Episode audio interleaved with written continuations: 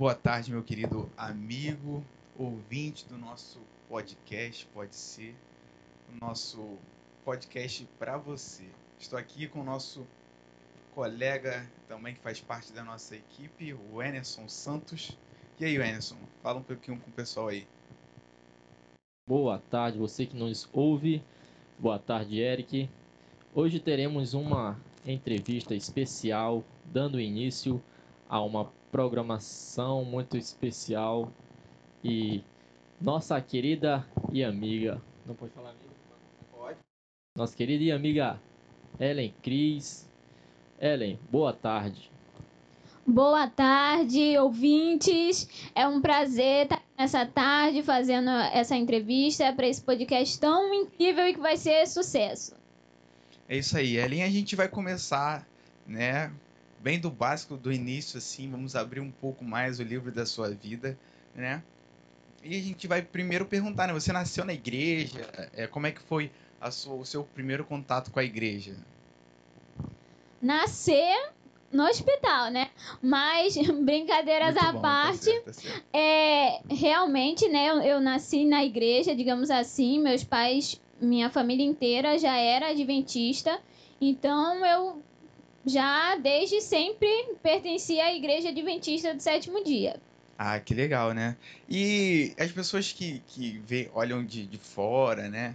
Elas ficam assim, que, que, que, qual é a diferença da vida de uma pessoa que nasceu na igreja uma pessoa que, de uma pessoa que não nasceu na igreja? Você se sentia muito privado? Você sentiu assim na sua infância? Porque chega num certo momento da sua infância que você pensa assim, nossa, ah, eu queria fazer isso, pô, mas eu não posso, não, não posso, não posso.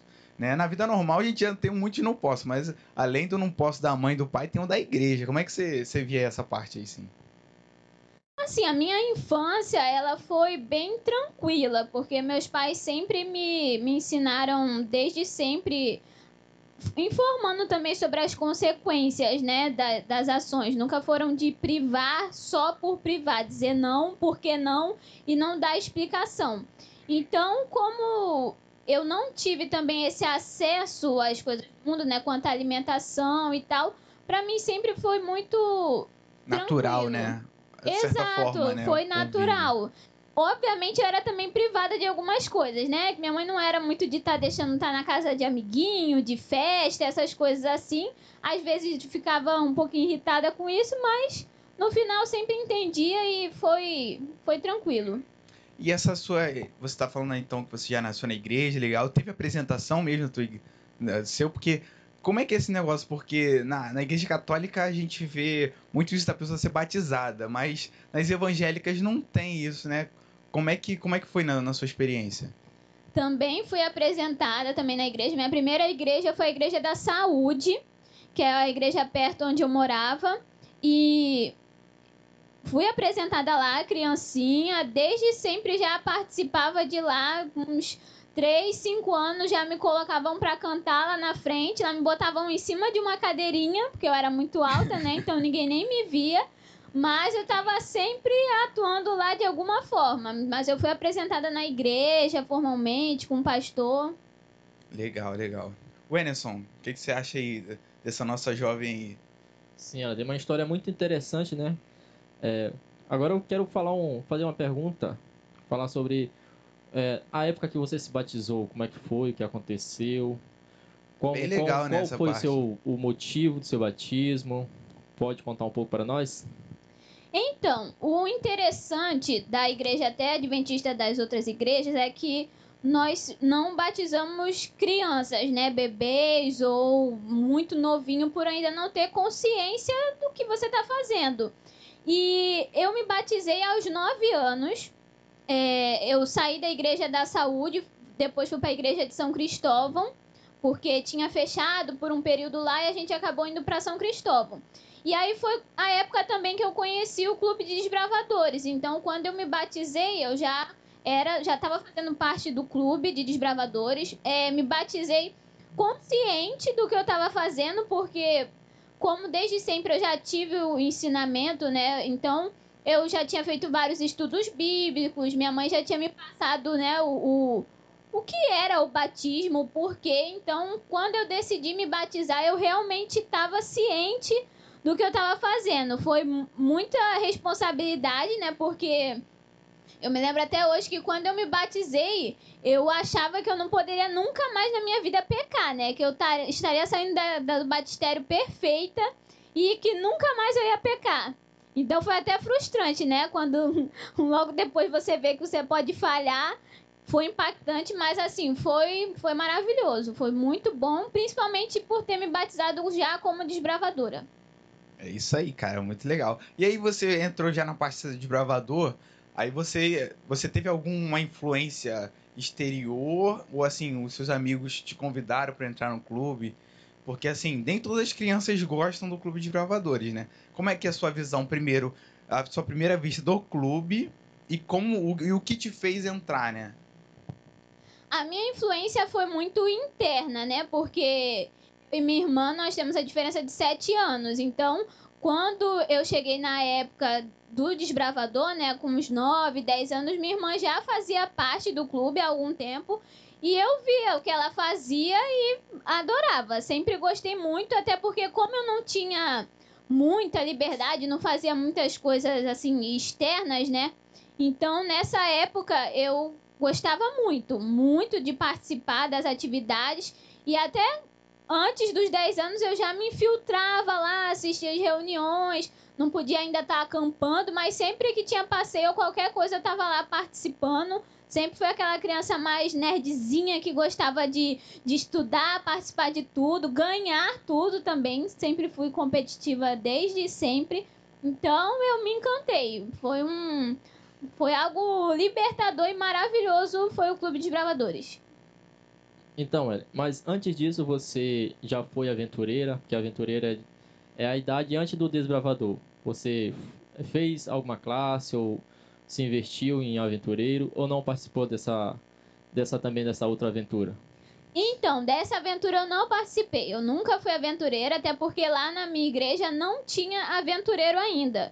Então, quando eu fui, foi direto para o desbravador mesmo. Entrei um pouquinho antes dos 10 anos, mas já foi direto pro, pro desbravador. Assim, é, vamos ainda ficar um pouquinho ainda nessa, nessa juventude aí. Cara, quais são as, as coisas que te marcaram assim no clube ou antes de entrar no clube, assim? Consegue pegar a sua infância assim, mais, mais, mais aventuras assim, né? Uns episódios que são bem interessantes, né? É, eu particularmente quando eu via os clube, o clube de bravadores lá na, lá na minha escola, eu falava, esse pessoal é muito mitidão, entendeu? Acha que é soldadinho, entendeu? Mas depois que a gente vê um pouquinho melhor, a gente percebe que é totalmente diferente, né? Isso me travou muito, né? Querer entrar no clube e tudo mais. Mas pra você, assim, quais foram as melhores aventuras? Que ser desbravador tem aventura, né, cara? Essa tua infância, assim, umas aventuras legais. Pode contar uma aí? Então, foi tudo muito interessante e assim, uma coisa que me ajudou muito a, a ter mais interesse ainda no clube é que meus pais sempre apoiaram muito, muito, muito. Assim, qualquer passeio, acampamento, tudo que tivessem, eles estavam ali sempre apoiando, é, pagando, né? Estavam sempre ali me incentivando a estar. Então, como eu também já admirava minha irmã participando, né, com uniforme, com os acampamentos, então aquilo já foi conquistando meu coração. E então, assim, os, os, as brincadeiras, os ensinamentos, eu aprendia muita coisa desde sempre. Gostei de ter muito conhecimento, assim. Sempre estava buscando fazer curso, aprender alguma coisa nova e lá eu aprendia muita coisa sobre tudo, né?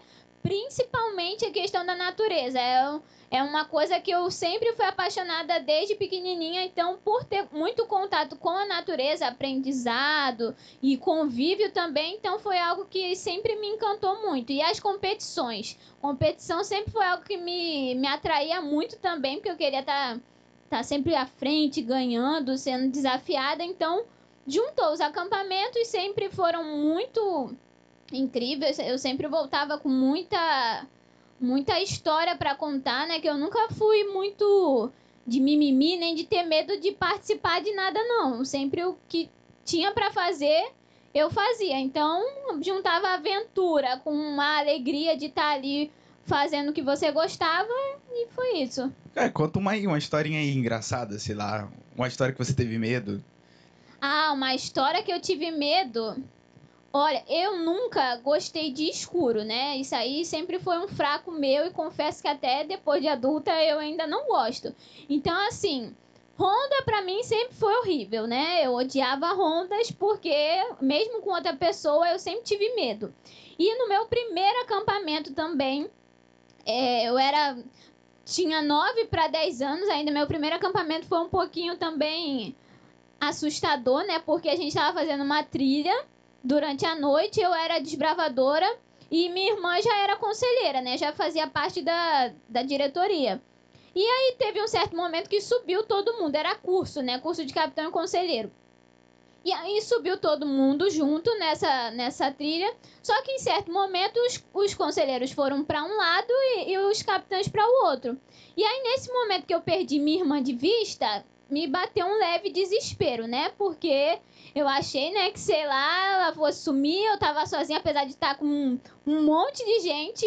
E aí eu comecei a chorar, chorar, chorar, desesperada. Aí começou a me dar dor de cabeça, né? Porque eu tava chorando.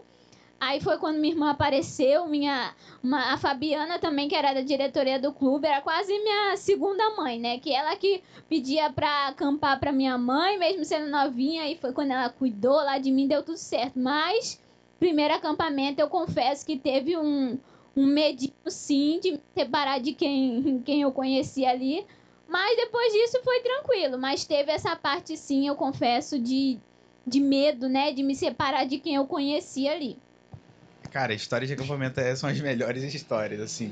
Lembro também de curso de. Cara, é curso de capitães, né, cara? Isso é muito marcante.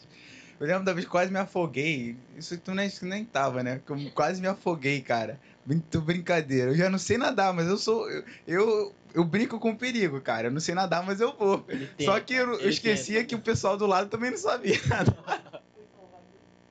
cara, quem tava na minha frente era a Vitória e atrás a Andressa e Alda. Eu fico só ouvi sentir uma mão aqui, ó, me afundando e eu. Mas o bom também de. O bom que eu tinha é porque eu sempre fui uma pessoa pequenininha, né? Então as pessoas sempre queriam estar tá ali mas, cuidando, então não, não tinha muita briga pra cima de mim. Geralmente, quando eu começava comecei a chorar desesperada, já tava ali até um metro, que muitas pessoas conhecem que é mais durão e tal tava ali comigo e perguntou se queria que me levasse no colo, na trilha, descendo, porque eu tava passando mal. Então isso me ajudava um pouquinho também. Mas agora, tranquilo. E é interessante que essas aventuras, né? É, é todas essas experiências ajudam na vida profissional, na vida emocional, na vida acadêmica. E a Ellen, fala para nós como isso ajudou é, na sua na escola, ou como você agia como uma desbravadora, você falava com seus amigos, compartilhava essa boa aventura com eles?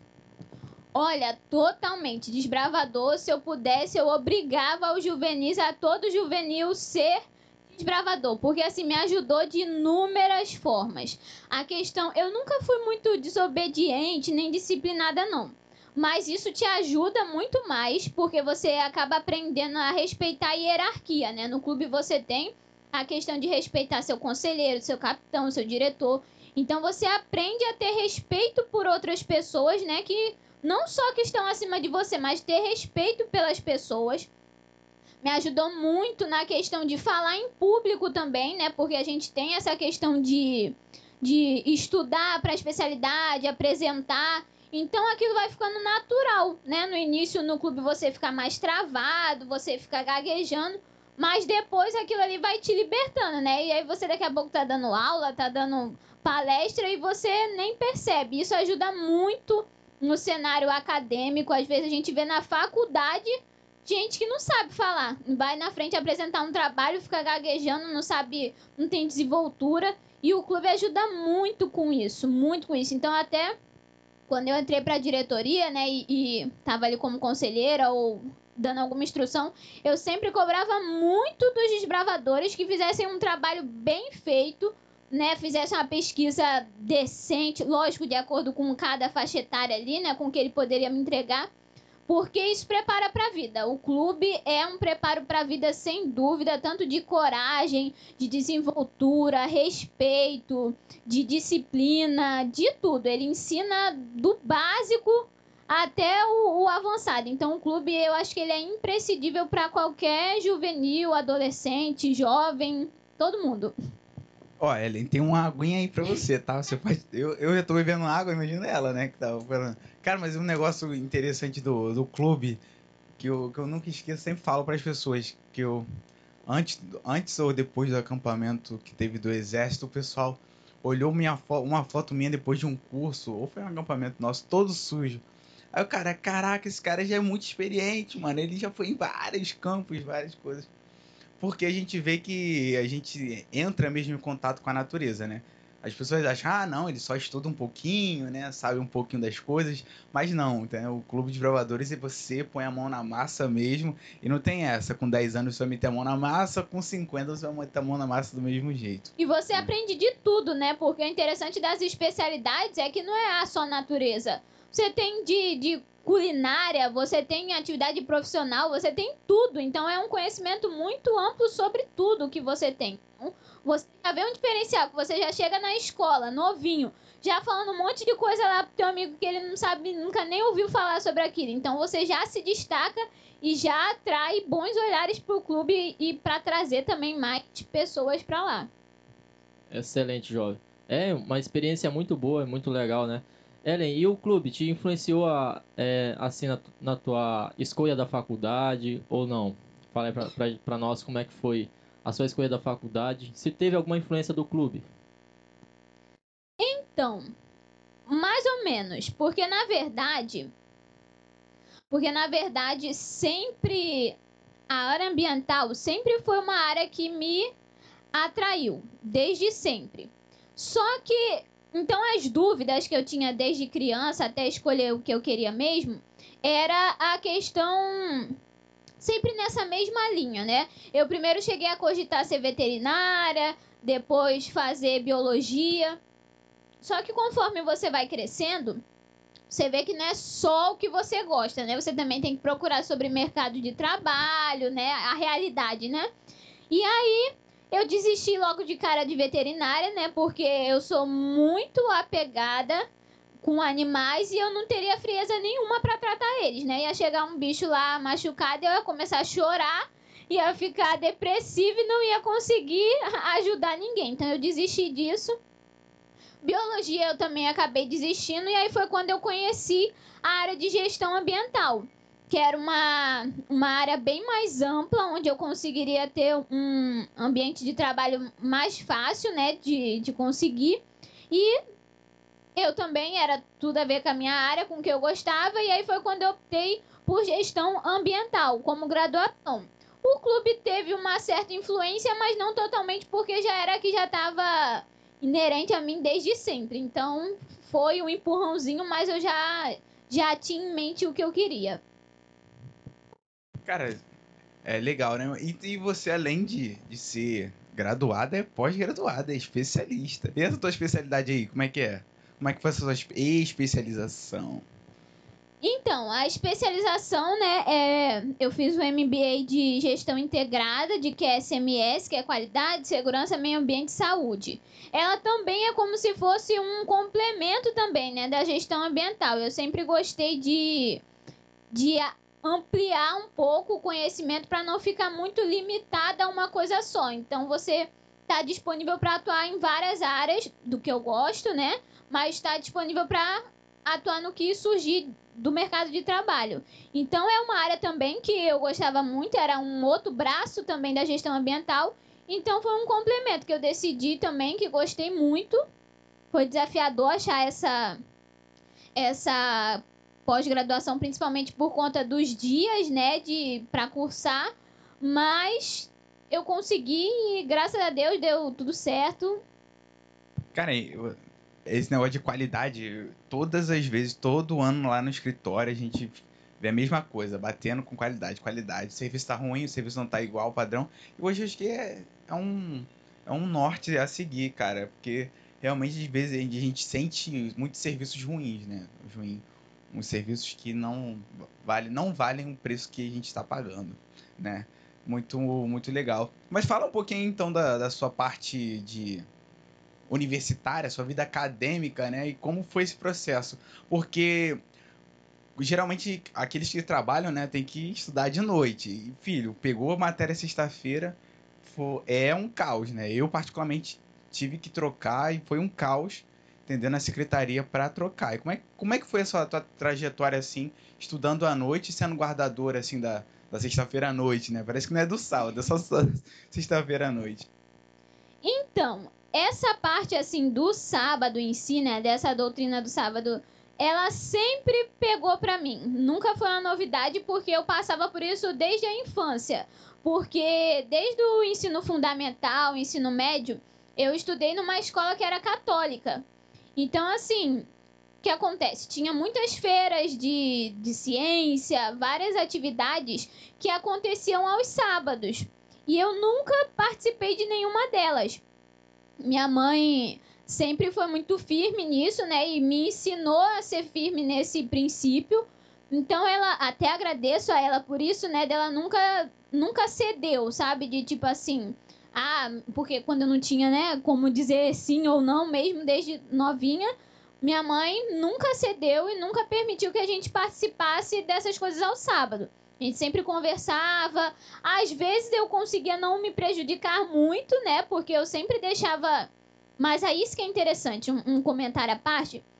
Quando você é adventista, é como se você tivesse que sempre dar o seu melhor sempre, né? Porque não adianta você também ser um péssimo aluno, ser um péssimo exemplo e você querer que você tenha alguns benefícios, né? Na verdade, a questão do sábado não seria um benefício, né? Um direito, mas qual moral eu teria, talvez, de pedir a questão do sábado ou pedir uma ajuda, uma segunda chance se eu fosse uma péssima aluna ou uma, sabe, que não tivesse nem aí.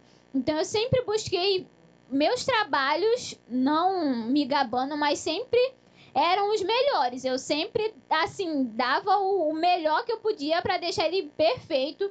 Quando tinha as coisas ao sábado, eu deixava todo o meu trabalho já pronto, perfeito, mostrava a professora. Algumas vezes fui prejudicada sim, obviamente, né? Porque eu não estava presente para apresentar. Mas algumas pessoas também às vezes entendiam, né? E conseguiam ali me ajudar. Então eu sempre passei por essa questão do sábado. E quando chegou a faculdade, eu sabia que não ia ser diferente, né? Ia ser mais difícil, mas não ia ser diferente. Então, quando eu pensei na gestão ambiental, eu já fui prontamente conversar com a coordenadora do curso, já para explicar minha situação e tal. E é engraçado, né? Porque eles não entendem como princípio, né? Eles sempre falam assim: não, mas conversa com o seu pastor, para o seu pastor deixar, é só sexta, vai ser rápido. E aí eu tinha que explicar toda essa questão, né, do princípio dessa escolha, do que, que era realmente certo a ser feito. E aí, consegui. Foi difícil porque eu a minha faculdade eu consegui pela bolsa de 100%. E o primeiro semestre, né, a, a grade de aulas era congelada, né? Não tinha como você montar a grade. E, obviamente, tinha aula sexta-noite. Então, deu trabalho, mas eu consegui conversar com a coordenadora e consegui realocar essa aula para outro dia. Até eu terminar a faculdade, eu também tive problema também, mas no final deu certo. Quando foi para a parte da pós, foi a mesma coisa, só que um pouco pior, porque a maioria das pós-graduações elas são aos sábados. A maioria delas é muito difícil você encontrar geralmente dia de semana. Mas eu continuei pesquisando, quando eu comecei a pesquisar, só tinha os sábados, e aí eu orava muito, né, que se Deus realmente quisesse que eu cursasse, ia aparecer uma oportunidade para mim. E aí foi quando surgiu exatamente a que eu queria, as terças e quintas. E aí quando eu vi, eu não pensei duas vezes, né? Aí já me inscrevi e aí com essa eu não tive problema. Depois de resolvido, né, essa o início dela, eu não tive problema, mas graças a Deus por ter sido fiel desde sempre, Deus nunca me desamparou e aí eu consegui essas essas duas especializ essa especialização, a graduação sem prejudicar o sábado. Mas assim, teve muito apuros, assim, porque, cara, eu já tive bastante apuros, cara, com, com, com sexta-feira. Nossa, parece que é um marco, assim, da minha vida. É um problema, sexta-feira. Então, é sexta-feira, sexta-feira. E pra você, qual foi um dos apuros que você achou mais difícil, assim, que você viu a mão de Deus tocando? Ou o Senhor já abriu a mesma porta, assim, amigo, é só entrar e cursar, porque não, não tem mais nenhum problema, não. Muitos problemas eu não tive, mas ficou um pouco apertado, eu fiquei meio nervosa no final da graduação, porque foram meio que juntando algumas, algumas disciplinas que ficaram pendentes, que não dava para encaixar em outro lugar. E aí quando chegou, tava no final já para me formar, faltava algumas e não tinha dia para encaixar.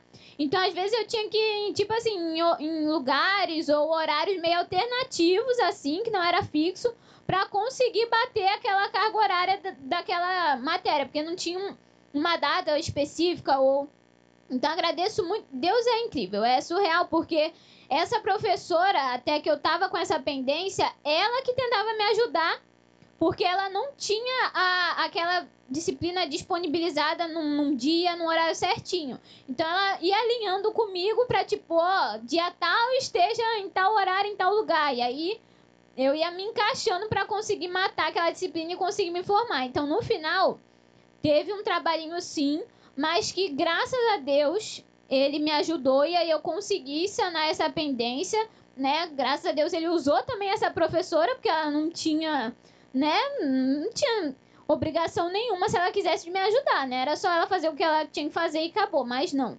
Então eu acho que quando é incrível, quando você é fiel a Deus, ele vai te compensar das melhores formas possíveis. Então, nunca ouse ou nunca duvide, duvidar de Deus, né?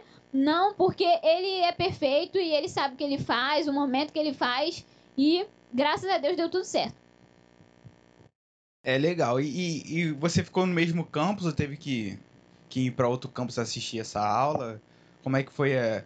Parece que foi uma aventura, né, cara? Porque realmente se a professora tá falando, não, vai pra cá, vai pra ali, eu acho que foi usada ali por Deus mesmo pra, pra te guiar, sabe? Tive que cursar em outras sim. Um semestre eu tive que ir pra Nova América, né? E era bem terrível, porque você ir pro Nova América à noite de metrô, eu ia igual uma lagartixa na, na parede, né? Totalmente espremida. Às vezes a mochila ficava presa do lado de fora, era um caos.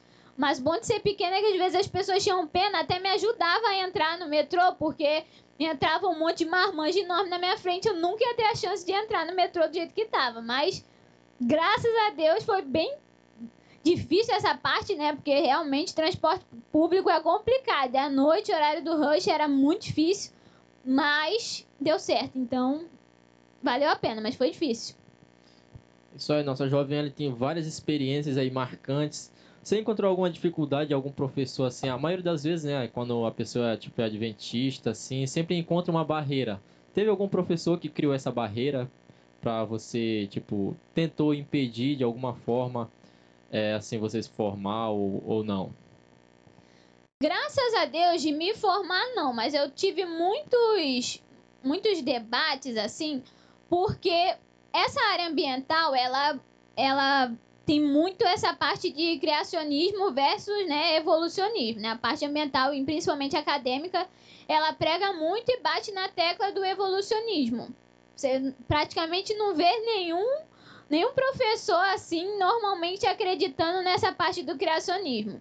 E eu nunca, né, não acreditei, nunca concordei com, com essa parte que eles explicavam e às vezes gerava alguns debates sim né? Muitas das vezes a maioria deles é, queriam até ridicularizar, né, o que você acredita, né? Porque eles acreditam que o evolucionismo é o que existe, é isso e acabou e quem não acredita não tem base nenhum, não tem conhecimento nenhum. Então assim, às vezes era um pouco chato sim, né? Você ser desacreditada, mas eu nunca tive problema a ponto de de ter barreira na formação nem nada disso não realmente você tem que se fortalecer bastante, porque você vai ouvindo coisas que se você não tiver pronto, você dá uma estremecida. Você fala, ih, caramba, será que será que é assim mesmo? Será que não é? O que, que é verdade? O que, que não é? Então, é muito importante você se firmar ainda mais na palavra de Deus e no que você acredita ao se formar academicamente, porque você vai ser muito provado, né? Você vai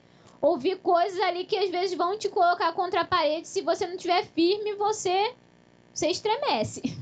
É, isso às vezes eu fico pensando também, cara, como é que os professores de, biologia, né, que são adventistas, eles se formam, né? Como é que ele vai defender? Ele não pode nem defender uma área dessa, né, que o cara vai, vai querer ser massacrado, né? Tem essa área de, de gestão, história também, né? História, eu via lá nas aulas de história, amigo, os caras largando aço, assim, entendeu? E tem professor que, assim, ele também. é, a gente também nem sabe muito que, qual a ideia dele, né? Porque ele, às vezes, muitos deles, né, que são que usam a ética de forma correta, né? Não dão um posicionamento, mostram qual é o conteúdo ali, entendeu? Mas às vezes você sente um pouquinho, né, que ele tá querendo puxar a sardinha porque ele acredita, né? É, mas nessa área, porque na gestão ambiental tem a parte de administração, né? Sim. É, então, qual- é, foi o que? É meio a meio, parte é, bio- de biologia ou de parte ecológica? Ou tem mais parte de administração do que a parte. Essa parte, não, não sei. Então, gestão ambiental, gestão é a mesma coisa que administração. Então, assim, ela é bem meio a meio. O que, que seria gestão ambiental? É você administrar, né? Você gerir um empreendimento com forma, de forma a avisar a sustentabilidade daquilo. Você vai buscar meios de causar o menor impacto possível para a natureza. E a sustentabilidade está num tripé que visa o social, o econômico e o ecológico, né? Muita gente acha que é só se preocupar com a natureza, a natureza e o restante não, não precisa, mas não. A sustentabilidade ela tem que ser viável para as três partes. Então a gestão ambiental é isso, ela é bem meio a meio, porque ela é uma gestão mesmo, tanto é que muita gente quando pergunta, por exemplo, que eu estudei, fica assustado, porque eu tive administração, eu tive contabilidade, estatística, tive tudo, toda essa parte de administração. Mas aí também tive a química ambiental, a questão de biodiversidade, recursos de energias renováveis, é, resíduo, tudo isso. Porque a gestão ambiental você também pode atuar em várias partes. Você pode atuar na parte de, de energia renovável, gestão de resíduo. Tem vários braços da gestão ambiental. Então ela é bem meio a meio. É uma administração visando o menor impacto possível na natureza. Tipo, como se fosse uma administração alternativa, né? Alternativa que para que pra ajudar tanto nós como pessoas, né? Os recursos humanos, quanto a natureza. E acho que a Sim. pegada é hoje é essa, né? Cada vez Ou mais as deveria. pessoas estão. Então é uma briga, uma luta na mídia. Não, incêndio na mata, incêndio na Amazônia. Então, eu acho que. Não sei se o mercado está muito popular nesse sentido, mas acho que é um, é um viés que a gente está seguindo isso. Cada vez mais as pessoas parece que estão mais agregando, né? Não, a questão ambiental, pá, a questão ambiental. Exato, é muito importante essa área. O que acontece muito hoje em dia é que as empresas não estão dispostas a contratar alguém formado, né, ou pagar para a pessoa que estudou para isso. Elas hoje em dia usam qualquer recurso que ela tem na empresa que não tem conhecimento nenhum, né, que esteja disposto a receber qualquer coisa e aí faz qualquer coisa e fica por aquilo, né? Infelizmente, as pessoas não estão é, não estão dispostas a, a investir num profissional preparado para isso. Infelizmente, que a gente tem é isso, né? Tem uma terceirização dessa área e aí não é feita de maneira adequada por falta de conhecimento, né, da pessoa. E acontece isso, mas é muito em alta a profissão e a, a ação, né? Só os profissionais que não, não estão sendo utilizados da maneira correta. Então quer dizer que tem muito quebra-galho aí, dizendo que é gestor aí. É o que mais tem, o que mais tem é quebra-galho. Cara, legal. E, e- e- e essa é uma, uma, uma graduação um, pouco, um pouquinho mais curta, né?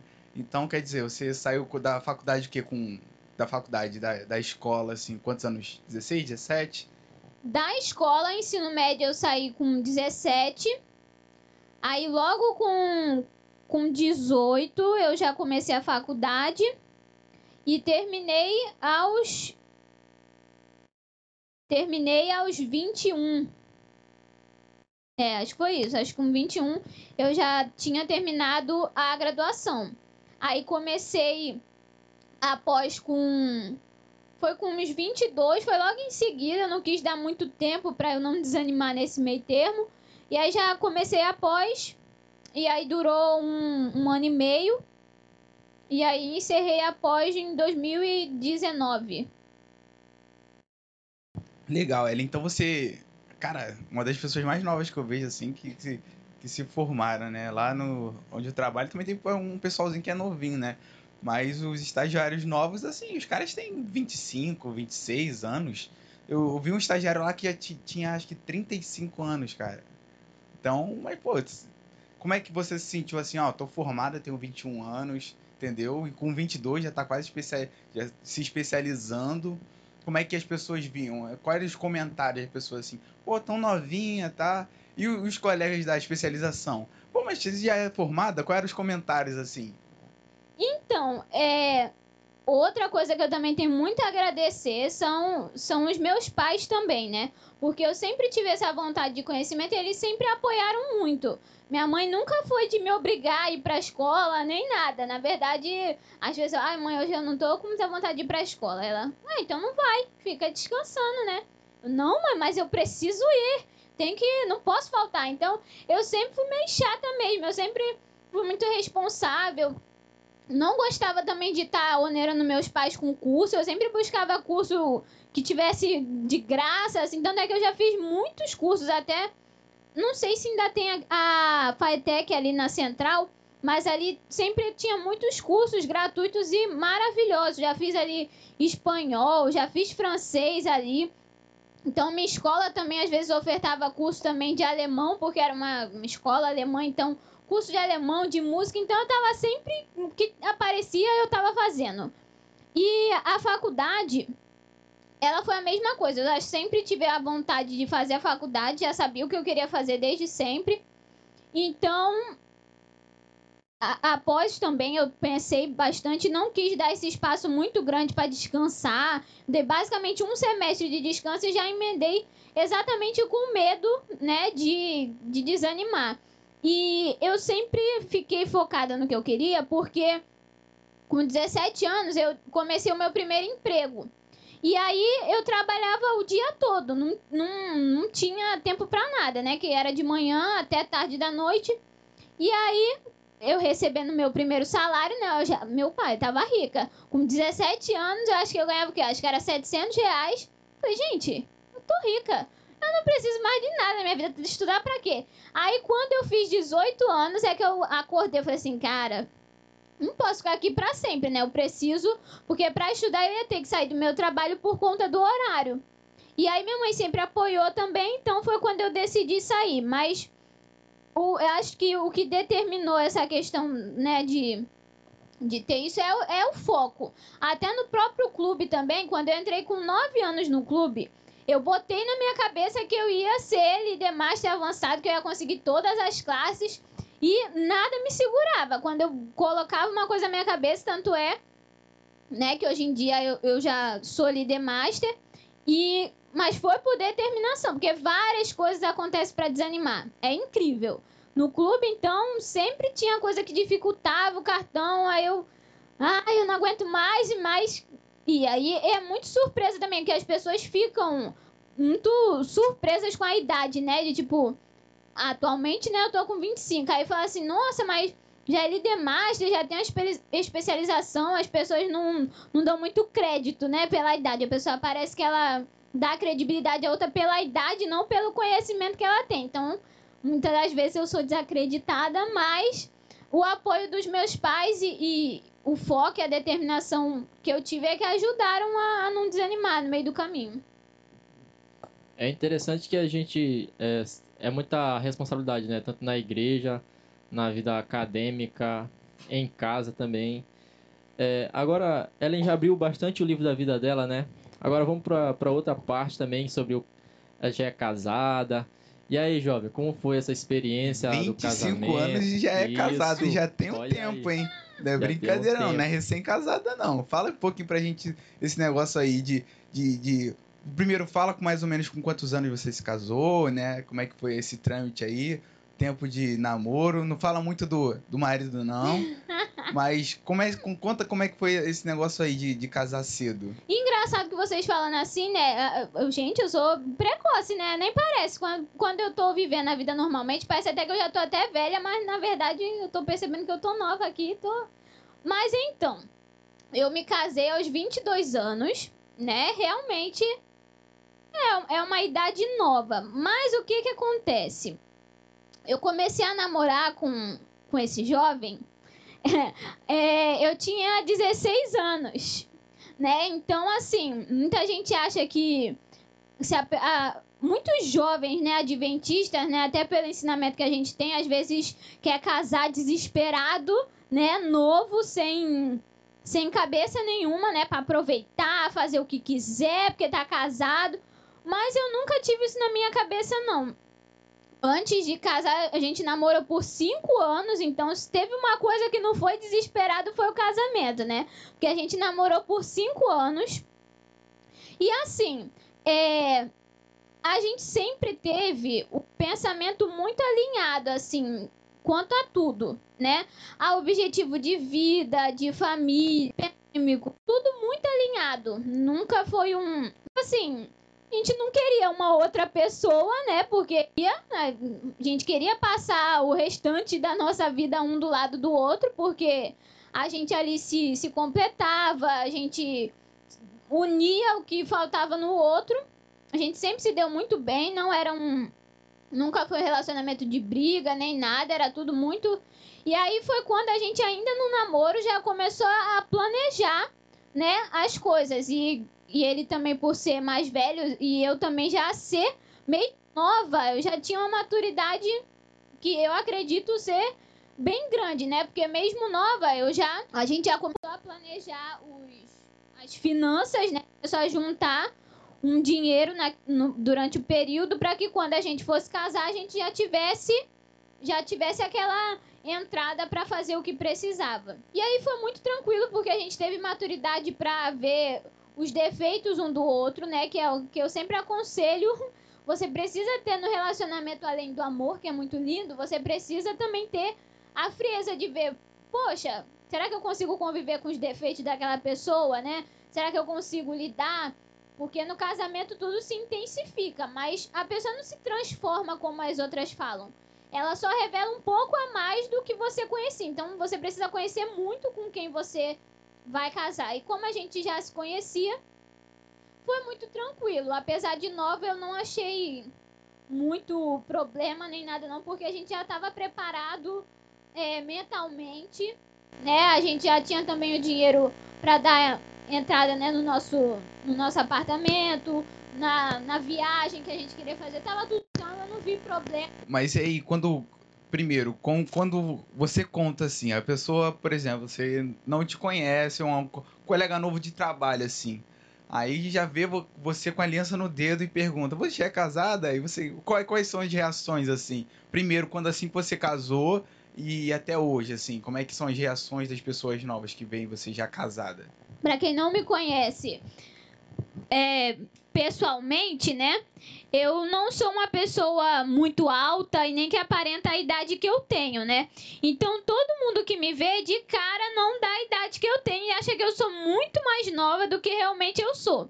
Então, na verdade, qualquer coisa que eu fale, as pessoas se espantam, né? Porque quando eu falo que eu sou formada, que e casada, então a pessoa entra em choque porque acha que eu sou uma adolescente ainda. Mas muita gente, muita gente, principalmente que não é da igreja, né, que não não tá acostumado com relacionamentos sérios, ficam chocados de tão nova, acha que perdeu a vida, né? Que agora não tem mais vida, não aproveita mais. E não é assim, não é bem assim que funciona, né? Por isso que é importante ter tudo esquematizado, porque assim, quando a gente casa, a gente continua tendo a nossa vida pessoal, né? A gente divide a vida com a outra, mas, por exemplo, após eu fiz quando eu estava casada. Foi mais difícil? Com certeza, né? Porque além de trabalhar, você tinha que estar ali cuidando da casa, né? Cuidando de tudo, era uma responsabilidade muito maior e ainda estudar. Então foi mais difícil, com certeza. Mas mesmo depois do casamento, minha vida não parou. Eu continuei desenvolvendo. Até a investidura de líder master foi uma conquista que eu já estava casada. A, o início e o término da minha especialização eu também estava casada. Então, assim, até isso antes de casar, você tem que ter em mente para que você não não se limite só ao casamento e pare de viver a sua vida, né? Você precisa ter seus planos mas ter os seus planos com um cônjuge também. Mas todo mundo fica chocado até hoje. É, o, a pergunta seria: o que, que vem no seu futuro aí? Vem será uma outra especialização, um mestradão, um doutorado, um master avançado? Qual, qual, qual a perspectivas dos anos aí? Ou tá dando uma, um relax por enquanto? Qual, qual, qual, qual seria sua visão hoje? Ellen sem limites. Sem limites. Olha, eu confesso que agora eu dei uma, uma parada, assim, né, de, de estudo por enquanto. Porque, assim, mesmo já tendo, é importante até falar, né, porque parece ser mil maravilhas, mas apesar de já ter essa formação, eu atualmente eu não trabalho na minha área, né, é o que eu falei, as pessoas não estão dispostas a contratar quem, na verdade, deveria. Então, atualmente eu estou trabalhando numa outra função, né, nada a ver com a minha formação, mas já estou sete anos na mesma empresa, então assim, não estou na minha área, mas estou trabalhando. E por enquanto eu não nunca, para falar a verdade, eu nunca tive interesse em mestrado e doutorado, nunca foi assim um objetivo. Não descarto, mas nunca nunca foi um desejo do meu coração. Atualmente, eu já pensei muito em, em começar a dar aula assim online, né? Principalmente no momento que a gente está vivendo. Eu sempre gostei também de dar aula. E concurso, né? IBAMA, CMBio, que é a área que, que eu gosto, né? Que eu me formei para isso, mas está cada vez mais difícil esse sonho, né? Que não depende de mim, isso que é frustrante, né? Porque não é algo que você estuda, vai prestar e vai conseguir ou não, né? Você depende de muitos fatores aí. Mas a princípio, o meu foco estava sendo esse, né? De de ir para a área que eu me formei. Mas por enquanto eu tô parada, assim, não tô com nada 100% estabelecido. Tô me dedicando também ao cargo da igreja, mas de líder master avançado eu também tô parada, porque como eu tô investindo muito no ministério que eu tô atualmente na igreja, eu não tô tendo muito tempo hábil de estar tá investindo nisso. Então eu tô um pouquinho estabilizada aí, pensando na próxima etapa. É isso aí, vemos a grande Ellen aí e suas grandes histórias, né? Tem uma linda história aí. É, compartilhou um pouco com a gente. E... Mas tem, tem, assim, uma parte de curiosidade da sua vida que muita gente não sabe. Você queria falar um pouquinho aí pra gente? Olha, que muita gente não sabe. Então.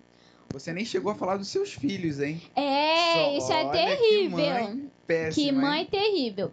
Mas olha só, antes de falar dos meus filhos, uma coisa talvez interessante, não, não, não é nada escondido, mas muita gente não deve saber, é que durante uns dois anos eu já fiz um, um curso, né? Como se fosse de circo. E eu cogitei, né, até realmente fazer parte dessa carreira. Eu, eu era mais voltada para a parte de aéreo, né, de trapézio e tecido acrobático. Que isso, jovem. Pois é. E assim, era quando eu tinha 17 anos, 16 para 17, e eu amava aquilo ali, era incrível. E eu cheguei até a cogitar seguir carreira mesmo como circense, só que aí né, obviamente, até a questões dos sábados, as apresentações. Então, assim, né, infelizmente ia ser inviável essa carreira sendo adventista, né? E logo depois eu tive que parar e eu só parei por conta do trabalho, porque quando eu consegui esse emprego que eu tô atualmente, o horário não, não tinha mais como, não tinha mesmo porque esse esse curso era perto do, da minha casa e era horário fixo, né? Não era o horário que você podia fazer. E era impossível trabalhar e, e fazer. E aí eu tive que sair, mas doeu meu coração, porque eu gostava muito, gosto até hoje.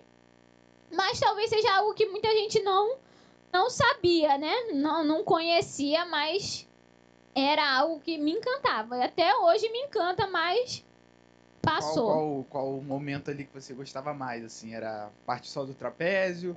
Fala das atividades aí que, que tinha lá, que você fazia. Porque muita gente às vezes acha, ah, não, o circo é você se pendura lá, fica balançando lá, acabou. Olha, era muito interessante porque era um treino muito intenso. Quem acha que é, é ser palhaça, jogar bolinha. Olha, era muito intenso o treino. Era tipo assim, tinha uma hora e meia de, de treino. Praticamente uma hora era só você se aquecendo, porque você tem que ter força, você tem que ter equilíbrio, você tem que ter muita coisa pra pra você tá aguentando fazer as coisas, né? Os, os malabares, tudo você tem que ter muita força. Então a gente treinava muito pesado, tinha uma uma disciplina também. Eu aconselho sempre também além do clube. Por que, que o clube é importante? Porque ele ensina muito esporte. Esporte por si só, você adquire muita disciplina, muito respeito pelas pessoas. Também já fiz capoeira, também já fiz de tudo, né? Agora é bem bem eclético. Abre aí, abre, abre pro pessoal ela, aí. Ela tá na academia também. Na É, academia, olha tudo. É porque eu sempre gostei, eu sempre fui muito enérgica, assim. Eu nunca gostei de ficar parada. Eu sempre gostei de estar fazendo alguma coisa. Então, ou eu tava fazendo algo físico ou curso, eu nunca tava parada em casa sem fazer nada. Era sempre uma criança que, que gostava de estar tá, tá nativa. E aí eu fiz a capoeira, fiz o, o, a, o circo. E aí, no finalzinho que a gente pegava pra treinar pesado, eu sempre gostei da parte da parte de aéreo. Não gostava muito de solo, né? Que eram as acrobacias mais de solo. Eu não, não gostava muito, não, não me ia tão bem quanto o, o aéreo. Só que é engraçado, né? Que agora, depois de ficando mais velha, eu tenho medo de altura agora, né? Então, algo que pra mim era super natural, você fazia várias quedas, né? No tecido, várias apresentações. Hoje em dia, eu nem sei se eu teria mais coragem de fazer, mas era algo que me encantava demais. Mas esse, esse, essa, você tá dizendo que a especialidade era maior do tecido, né? Mas era tecido solo ou você fazia também alguma apresentação em duplo, em trio? Como é que, como é que era essa Não, geralmente tecido era solo mesmo, ou em dupla com outro tecido, né? Não eram duas pessoas no mesmo tecido, mas já fiz apresentação em dupla, sim. Já fiz sozinha em dupla, cada uma no seu tecido também, que às vezes a gente fazia a apresentação lá mesmo na área do da cidadania lá, que era o nome que a gente fazia o curso lá perto de casa. Então, era muito bom. Chegou a fazer o trapézio? Como é que foi essa parada aí? Porque Também. ali é você e você. Tem mais ninguém Nossa, não. era- É nas alturas. No, no treinamento tinha.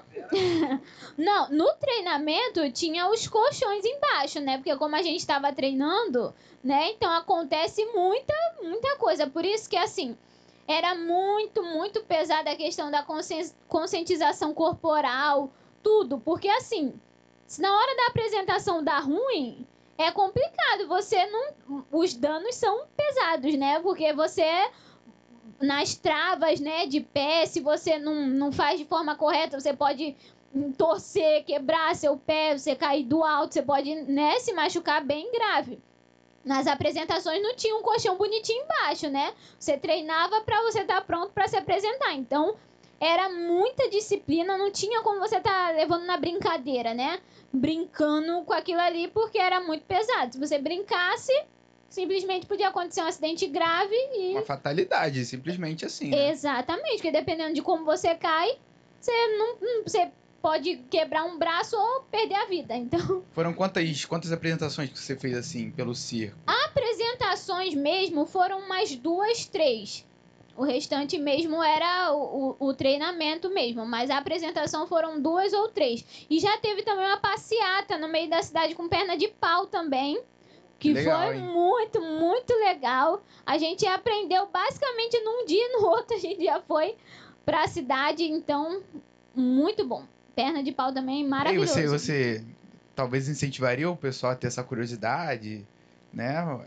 Olha, com e, o- e o que precisa pra você ser um circense, assim, pra você treinar? É só coragem ou você precisa de mais alguma Dicas- coisa Dicas da Ellen. pra você Então, entrar nesse meio? você.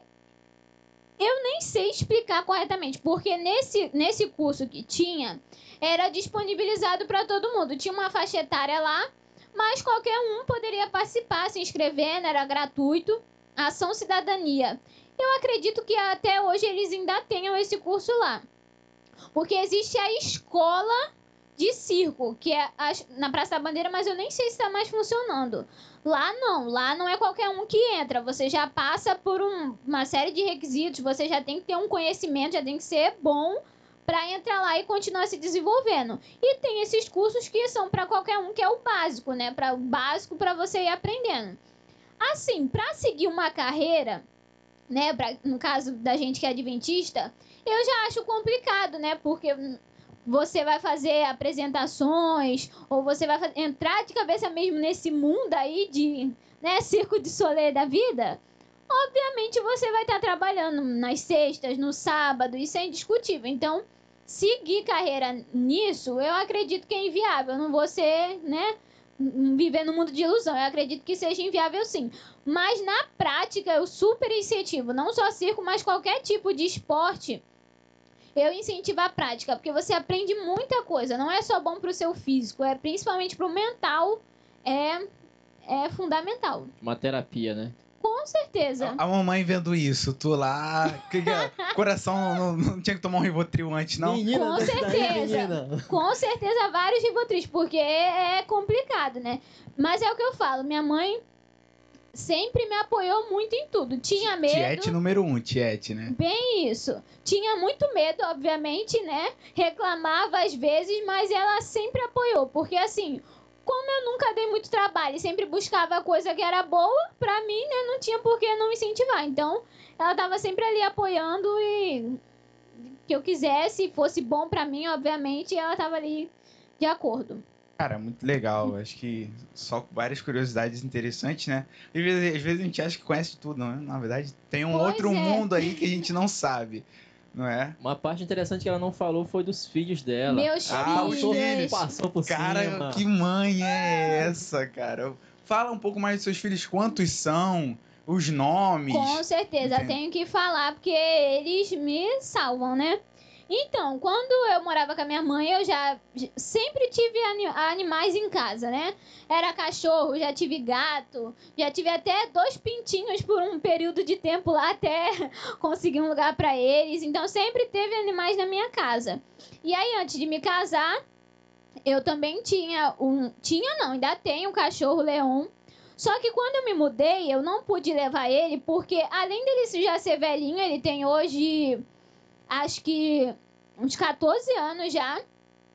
Além dele estar super acostumado a estar morando onde ele já estava desde sempre, o apartamento a gente sabe que é bem menor do que a minha casa era. Então a questão da adaptação, o não ia ter lugar muito para ele ficar, não seria bom para ele. E aí por conta disso eu não o levei comigo. E a princípio, né, é, meu esposo ele já tinha já tinha um aquário com dois peixes, né, king, lindos por sinal. E eu nunca fui muito fã de aquário, mas já tinha, né? E a gente começou a cuidar, então a gente começou com dois peixes. Só que aí no início do casamento foi muito difícil. Porque lá em casa, querendo ou não, eu passava o tempo todo fora, mas sempre tinha alguém em casa. Nas horas que eu chegava em casa, sempre ia ter alguém. E quando eu me casei, foi tudo muito sinistro, né? Porque assim, a casa era nova, não conhecia ninguém, né, de vizinho. O Igor também, ele trabalhava o dia todo, só chegava à noite. E aí eu ficava em casa sozinha. E aí eu ficava desesperada, né? Porque qualquer barulho me assustava. Eu achava que era alguém entrando, e aí eu fiquei muito sozinha, muito solitária. Não, não, não tava gostando disso. Minha casa sempre foi muito movimentada, né? Um monte de mulher gritando, falando alto. E aí você ir para uma etapa onde a casa sozinha, aí Igor chegava de noite, né? Bem mais tranquilo, falando manso. Aí eu falei, gente, meu Deus do céu, eu fui ficando muito desesperada.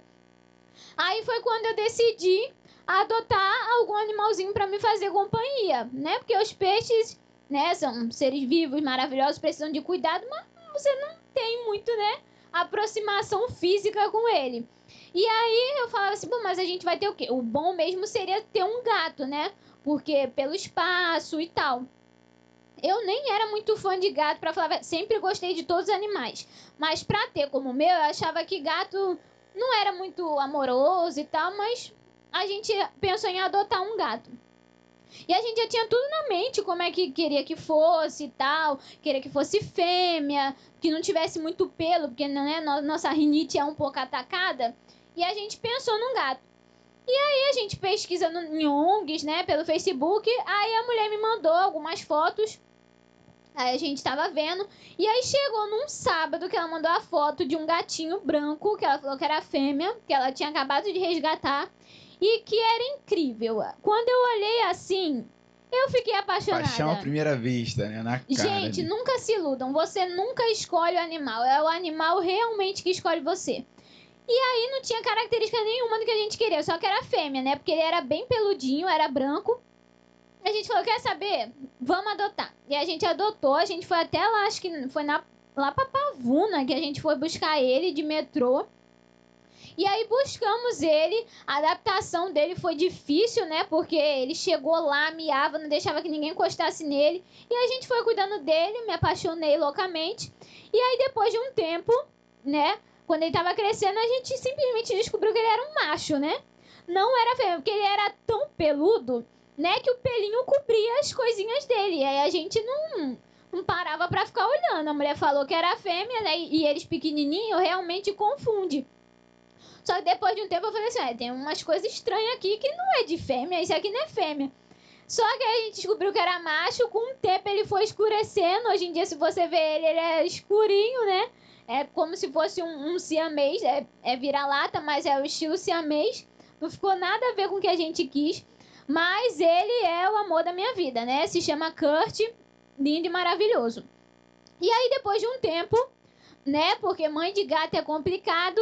A gente viu que ele tava sozinho e tal, que precisava talvez de uma companhia, um amiguinho. E a gente decidiu adotar outro gato para fazer companhia a ele. E aí a gente também tava atrás de um que fosse talvez cinza ou pretinho também, que cinza sempre foi o que o Igor quis. E aí acabou que também adotamos um nada a ver. Adotamos uma tigradinha amarela. Ela também foi adotada, que largaram ela lá na ONG com a irmã. Bebezinha, bebezinha, quase nem abriu o olho ainda, toda cheia de pulga, toda horrível lá. E aí a gente adotou ela também. Período de adaptação foi difícil, foi um mês aí até os dois ficarem tranquilos. Mas hoje, né, a gente tem dois gatos, tem dois peixes, tem o Leão também na casa Briga da minha de mãe. irmãos é assim mesmo, né? Até se adaptar. Ah, foi um mês. A adaptação é muito importante ser feita de forma correta, né, pra, pra não ter problema. Mas hoje em dia, hoje em dia nós temos dois. Não vou falar pra sempre, porque mãe de gato sempre cabe mais um. Mas a Ih. princípio, Gatos de plantão que estão ouvindo isso. mandem seus currículos. Mas a princípio nós temos dois gatos e dois peixes e que são incríveis e que foram muito importantes no meu processo de adaptação do casamento, porque eu me sentia muito sozinho e com ele lá foi incrível. Não, era meu companheiro até o hoje Igor em que dia. estiver ouvindo isso aí, ó, tome cuidado. Se um dia tiver um gato estranho em casa, Não, e, e eles me ajudam muito, muito mais ainda nessa época de pandemia, né? Porque atualmente já tem mais de um ano que eu tô de home office, então além de ficar sozinha, imagine se nem algum bichinho eu tivesse. Acho que eu já tava surtada há muito tempo. Então, eles são meus companheiros, meus bebês e são meus filhos. E aí, hoje, o que, que você tá fazendo na igreja? Que que- qual é o seu departamento hoje? Então, atualmente, é, eu tô como liderança, eu também sou secretária associada, mas atualmente eu tô na liderança do, do Ministério da Família. É um ministério que eu já tô. Já é o terceiro ano que eu tô como Ministério da Família. E olha, eu confesso que assim, o Ministério do Desbravador é algo que sempre fez parte da minha vida, ainda faz, é indiscutível a importância dele. Mas o Ministério da Família, eu confesso, foi algo que eu me descobri nele, né? No início eu nunca imaginei ser do Ministério da Família, até porque eu nunca vi muita atuação dele. Não vou, vou mentir, eu não via o que, que o Ministério da Família fazia, não via nada. E aí, quando eu aceitei esse desafio no primeiro ano, eu descobri que dava para fazer uma imensidão de coisas. E aí foi quando eu me apaixonei, porque desde que eu né, construir a minha família, a família para mim é, é de importância sem igual, assim. Não é um negócio que pode ser levado na brincadeira. E, e assim, minha família sempre foi minha base, sempre me, me educou. Se eu tô aqui hoje em dia foi por todo o suporte que, que ela me deu. Mas, infelizmente, os meus pais, eles se divorciaram. Então, assim, foi um momento muito difícil, assim, da, da minha vida que eu passei nesse processo. sabe? Porque, né, não foi de forma tão amigável. Então, assim, foi um baque muito grande que eu tomei. E aí, quando eu construí a minha, a minha família e peguei o Ministério da Família, eu vi que eu poderia talvez ajudar as famílias nesse processo, para que as pessoas não precisassem passar por isso. Né? Porque eu ficava pensando assim, cara, será que se na, na igreja tivesse um Ministério da Família forte e que trabalhasse. Será que talvez assim meus pais se separariam? Será que eles talvez teriam um apoio ou teriam recursos melhores para se se resolverem e continuarem juntos? Eu ficava pensando nisso. E aí eu vi que com esse ministério eu posso estar tá ajudando outras famílias de alguma forma, sabe? Ao invés de, de terminar com uma separação ou alguma coisa assim. E foi um ministério que eu sou apaixonada, muito apaixonada. Eu entrego meu sangue assim nele. Eu sempre busco novidades, estou te sempre tentando trazer um projeto novo, algo que unifique a família. Então, assim, é um negócio que eu trabalho de corpo e alma, assim. É, sempre peço orientação a Deus, porque a família ela é a base de tudo. Sem família, a gente, o que mais a gente vê aí são pessoas que não tem uma família estruturada e a gente vê o futuro que ela acaba tendo, né? Então, assim, é muito importante esse ministério e é de muita responsabilidade também. Mas eu amo. É um ministério que, que me abraçou e eu abracei ele também. E, e que espero que dê tudo certo. E aí a gente vê aí que o contexto da vida da sociedade, né, é em base da família. Quanto mais as pessoas atacam a família, né, e a moral, assim, que tem, você percebe que tudo cai, cara, entendeu? É porque se ele é a base, o inimigo ataca a base, né? Ele não vai pegar coisas isoladas, ele quer te destruir por completo. O inimigo não se satisfaz em destruir pouquinho por pouquinho, ele quer acabar com tudo. Então, se sua família é sua base, é o que te dá o suporte ou o que deveria dar, ele o ataque geralmente é ali para destruir. Então, quanto mais você tem uma família forte, tende a fortalecer, porque, gente, dificuldade tem em toda família. Não existe família perfeita, né? O que diferencia é você ter força, né, e ter Deus para te ajudar a passar por esses momentos difíceis, porque não existe perfeição e onde você não vai ter problema, não vai ter, não existe isso. Infelizmente nesse mundo não tem como passar ileso. Mas você tendo é, esses recursos, esses apoios externos, principalmente da igreja, faz com que você fique mais forte e consiga passar por isso de forma mais é, é. Cara, muitas coisas é a, a questão da orientação, né? Você tem alguém que te oriente legal, né? Então... Exato. Resolve muitos problemas, muitos problemas, Juiz. Mas, assim, fora o Ministério da Família hoje, assim, quais outros ministérios que você já participou? Ou também está participando ativamente? Eu já participo ativamente hoje em dia, é o Ministério da Família. E a secretaria, é isso? É, a secretaria mais associada, né? uhum. né? Eu já fui secretária também, uns três anos, até aqui da Igreja da Cruz Vermelha, já fui secretária. Era um cargo também que eu adorava, porque eu também sou tenho um, um leve complexo de organização, de arrumação, então eu gostava de tá sempre deixando as coisas em ordem. Mas o ruim era que quando você não consegue deixar as coisas em ordem, isso te irrita. E aí, como eu também já dava muito tempo nessa função, aí eu preferi sair até para dar oportunidade também das outras pessoas, porque eu sou dessas também de que você precisa também incentivar outras pessoas, senão fica às vezes engessado, né? A secretaria não dá para modificar muito, né? Porque é um cargo mais certinho, onde tem aquela função específica. Mas de outros cargos, eu gosto sim de renovar né, as pessoas para porque você traz ideias diferentes, personalidades diferentes, formas de atuar diferente do que a sua. Mas eu já fui secretária, já fui diretora do Ministério Jovem também, que foi muito bom. Já fui professora de adolescente. Foi minha professora de Olha adolescente. Só... Ai, que idosa. Minha professora, não tem como. Minha professora. Como o tempo passa, chocada. E eu, e eu cheguei, eu lembro que foi da primeira vez, eu cheguei, eu falei assim, poxa, antes era a Cibele, né? Eu falei, uhum. poxa, o que que houve que a, que a Cibele, Cibele faltou hoje e essa menina tá dando a lição? Poxa, essa menina não tinha que estar tá dando a lição, não. Acho que ela não sabe de nada o que era a Cibele. E aí eu até cheguei a entrar em choque, né? Eu comecei a perguntar um monte de coisa. E depois eu fui descobrir que era. Não, era só a minha nova professora de adolescente. Eric sempre causando, viu? Sempre assim. Mas, mas é muito complicado, porque eu até sofro um certo preconceito, até também pelo, pelo tamanho, minha cara, assim, as pessoas tendem a realmente a não dar credibilidade. Isso é muito chato, né? Porque não, não é algo que dá pra mudar, né? Não tem como eu crescer ou mudar, ficar com a cara velha de um dia pro outro. Mas as pessoas tendem a, a perder, a não dar credibilidade, né? Por exemplo, quando eu era capitã conselheira das meninas. Todas as meninas mil vezes maiores do que eu, né?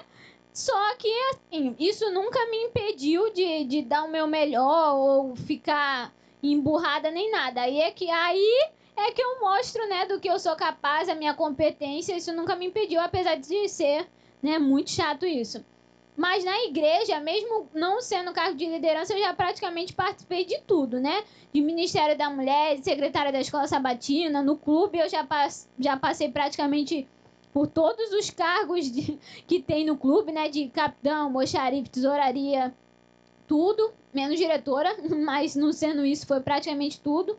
Mas eu sempre fui muito ativa na igreja, mesmo não estando na liderança, eu tô participando de alguma coisa. Então. O auxiliano também. Teve um ano, agora eu não sei, vai de certinho, que eu tive que fazer alguma atividade aqui. Tava você aqui com a Flávia e tu, tu, sua mãe e seu pai limpando a igreja também. Eu falei, eita, na zeladoria também é. Aqui é de tudo. Severino é de tudo. total, né? Severino total, total. Total. É difícil, dificilmente eu me recuso a ajudar, assim. No máximo, é, eu tento conciliar para também não me sobrecarregar a ponto de fazer as coisas mal feitas, né? Tanto é que, assim, liderança em si, geralmente eu sempre só aceito uma. Porque eu sei que você pegando dois, três cargos, a probabilidade de algum ficar sem o, suporte correto é muito, né? Que a gente só é uma, fora a vida em casa, no estudo, em tudo. Mas assim, ajudar é, é pau pra toda obra. O que precisar, a gente tá aí. Cara, isso é, isso é, é, é legal, é legal. Não, não, não tem como não dizer que é, que é maneiro. Mas dos outros, quais algumas experiências marcantes você teve nos outros outros ministérios, assim.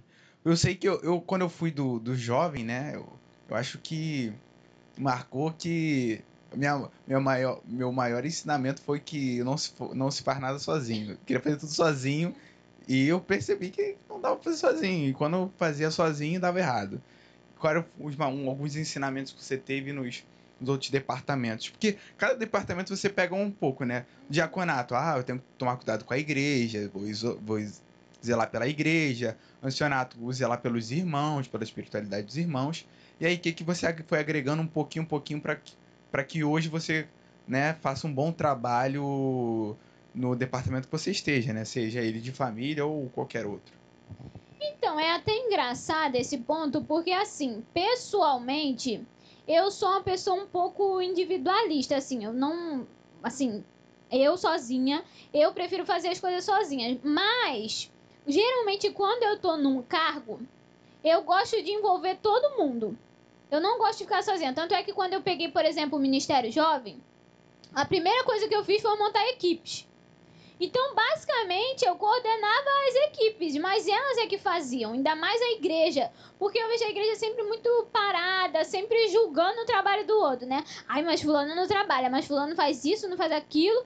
E aí, você? Você tá fazendo o quê? Você tá parado aí só falando mal. Então, eu sempre gostei de botar a igreja para trabalhar, envolver a igreja. Não só para diminuir meu trabalho, né? Porque com isso você também te ajuda. Mas para fazer as pessoas participarem também, elas terem essa vontade de, de despertar esse desejo. Porque às vezes a pessoa fala assim: ah, mas eu não sei fazer nada, eu não sei cantar, eu não gosto de estar na frente. Mas, gente, às vezes você sabe orar, você descobre um talento que você não sabia. Então, assim, eu fiz várias equipes. Então, praticamente a igreja toda participava algum sábado. Nos jovens também, quando eu fiz a semana jovem, eu botei todos os, os, adolescentes e os jovens que nunca tinham pregado, nunca tinham ido meu, lá na meu, frente. Minha primeira, minha primeira apresentação em público, Ellen Cris Menezes. Olha só, as primeiras vezes aqui do Eric comigo. Pois é. foi isso. Então, assim, eu gosto de, de tirar a pessoa da, da inércia, sabe? De, de instigar ela a ser melhor. Eu sempre busquei isso porque eu não acho certo. Às vezes a pessoa quer trabalhar também e as pessoas não colocam. Uma visão de caça-talentos, né, cara? Muito legal. Exatamente. O que eu provavelmente não tenho, porque eu, eu sempre escolho alguém, eu vejo que só se a pessoa já fez muita coisa, eu já, eu já olho. Eu olho mais para pro pessoal que já fez alguma coisa. O cara que nunca fez nada, eu, eu não consigo desvendar essa, essa mas, coisa. mas o né? incrível é esse. Eu acho que E é qual é o, assim, o- uma característica que você olha? Olha o cara assim, ou é- ele é com a tua cara, ou você vai mesmo na coragem, assim? Vamos ver o que vai dar. Vai lá, faz isso. Então, é, até uma, uma coisa engraçada é que eu vejo que- o quanto Deus é que me usa nessa parte, porque foi o que eu falei. Por exemplo, na minha vida pessoal, no meu trabalho, por exemplo, eu prefiro trabalhar sozinha, né? Mesmo tendo equipe, eu, graças a Deus, eu me dou muito bem com as pessoas, eu sou muito tranquila, assim, não, tenho um bom relacionamento com as pessoas, não sei porquê, mas hum, consigo a amizade fácil. Mas eu prefiro trabalhar na minha, quietinha, com meu computador, sem ninguém me perturbando. Mas na igreja eu sinto diferente. Eu sinto que eu devo envolver as pessoas de alguma maneira. E é um pouco na sorte. Eu geralmente vejo quem não tá fazendo muita coisa, né? Porque quem já tá sempre lá na frente, eu já sei no que ela é boa, porque eu tô vendo. E já sei que eu posso contar com ela. Então eu geralmente vou nas pessoas que não fazem nada. Ou que são as mais tímidas, as mais discretas. Aí eu começo a colocar elas assim na parte mais externa, na parte de trás, e aí quando eu vou vendo que ela tá se abrindo, já empurro ela lá na frente, sem obrigação, para que ela mesmo desperte essa vontade e veja que ela é boa naquilo, que ela pode fazer isso, e mesmo que talvez ela não não seja uma pregadora perfeita, ela pode muito bem ir lá na frente falar e tocar milhares de pessoas, entendeu? Então às vezes a gente fica muito focado assim, ah, não.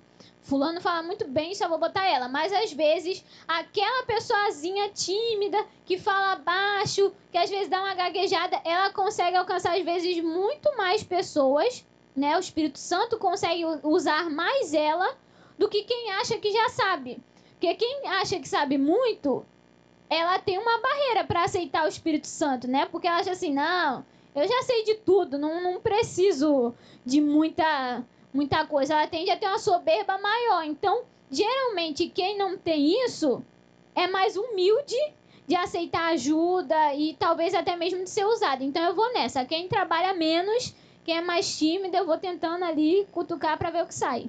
E é aquilo, né? Você faz o convite, a pessoa também pode negar, né? Sim, com Mas certeza. ali existe, não é, não é, não é livre espontânea pressão, não. Você ainda faz aquele convite, né? Dá, também dá um apoio, né? Você dá um suporte. Sim, isso é o mais importante, né, gente? Porque não adianta também você falar assim, ó, você vai fazer isso. A pessoa nunca fez e aí, aí você traumatiza a pessoa. Porque ela vai lá na frente, vai se perder toda, vai fazer tudo errado porque ela nunca fez. E aí você traumatizou pro resto da vida aquela pessoa. Então não é assim, né? Você vai. Eu peço, mas eu tô sempre ali atrás. O que, que você precisa? Você quer alguma ajuda? Eu, eu sempre me disponibilizo. Eu dou total apoio e fico ali, né, coordenando, auxiliando, porque se ela precisar eu tô ali, não é jogar e também ver o que dá não. E hoje, assim, no, no Ministério da Família, tem mais tem essa pegada também muito. Porque no Ministério Jovem você tem que. é, são muitas atividades, então você tem que ter um dinamismo bem maior. Agora, nesse Ministério da Família também tem essa parte de descobrir novos talentos. Com certeza, em qualquer cargo de liderança, na verdade, a não ser os que são mais administrativos, né, secretaria, não tem como você até isso você tem como envolver as pessoas, é incrível, né?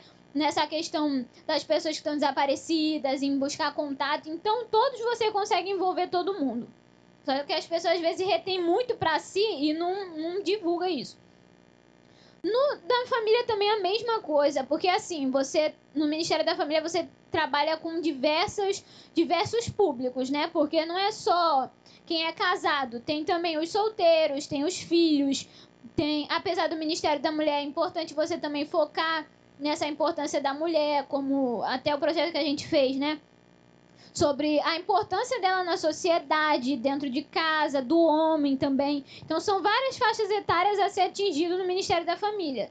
Então, em qualquer programação que você faz, você pode estar envolvendo essas pessoas nos cultos, nas semanas de oração, caso você faça, final de semana da família, que tá até para ter aí em julho, já vão se preparando aí que as famílias já Pessoal, vão trabalhar. Se, ó, não dê mole não, porque Vai E trabalhar talvez com seja até certeza. um bom podcast aí mais pra frente, a gente falar um pouco mais sobre essa- esse garimpo, né, de novos talentos. Sim, tem que E garimpar. em falar em novos talentos, já fiquei sabendo aí um tempo aí que alguém bem nova ganhou um curso de um concurso de oratório, uma, uma competição. Que negócio foi esse Caramba. aí que foi puxado do fundo, não foi? Não, foi do fundo do, do fundo Que mesmo. história é essa? Fala, fala aí.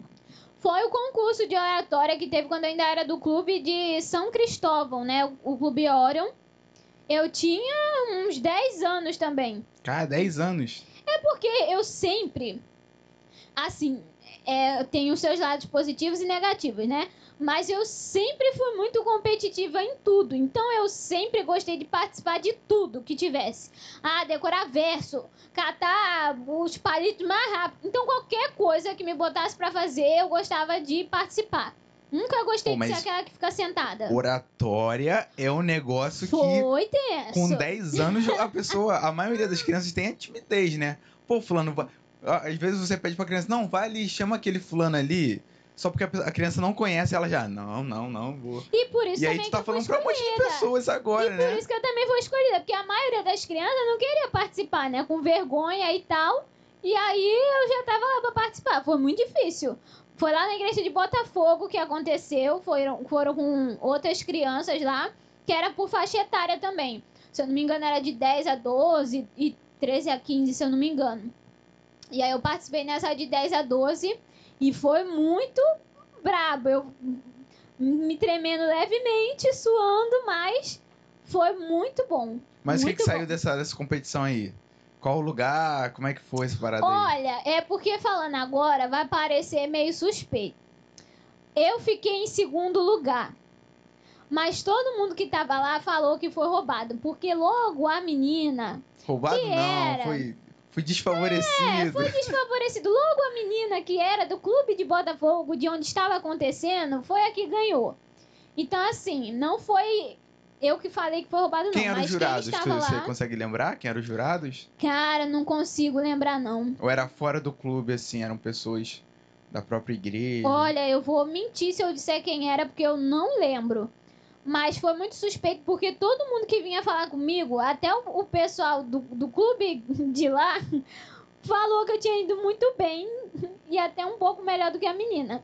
Mas enfim, né? Eu, eu engoli essa, né? Porque não tinha jeito. Mas, mas era o Mas- que? Era, era um tema bíblico mesmo ou você tinha que fazer um, um discurso, assim, sobre. Não, era um tema Bíblico, era como se fosse uma meditação, não era uma. Ah, sim. um, um sermão de 30 a 40 minutos. Tinha um tempo, acho que devia ser uns 20 minutos por aí.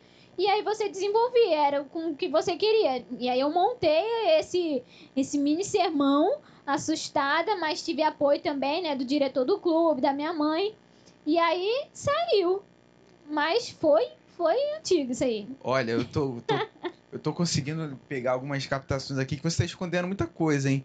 E esse É, né? dom de, de, de- na, na fanfarra, porque você tem uma, uma experiência boa na fanfarra. Como é que foi essa, essa parte da fanfarra e da música, assim, pra você? Eu sempre gostei Tudo é muito de sempre, música. né? É, você sempre. nasceu com tudo. Eu sou é plena em tudo.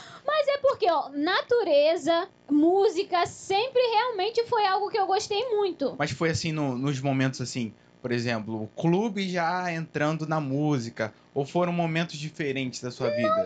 É, sempre foi muito. Simultâneos assim? Foi desde sempre, quando eu falo, é porque desde sempre literal. Por exemplo, desde criancinha, minha mãe tinha lá um karaokezinho lá em casa, com microfone e tudo. Então, desde criancinha, eu já cantava as músicas gospel, botava Cassiane lá. Eita, a é vizinha fogo. lá, a vizinha ficava escutando lá, ela até gostava, né? Dizia ela, né? Mas, mas então eu já, desde sempre, gostava de ouvir música, até por, por educação da minha mãe. Já foi algo que já foi sempre embutido nisso.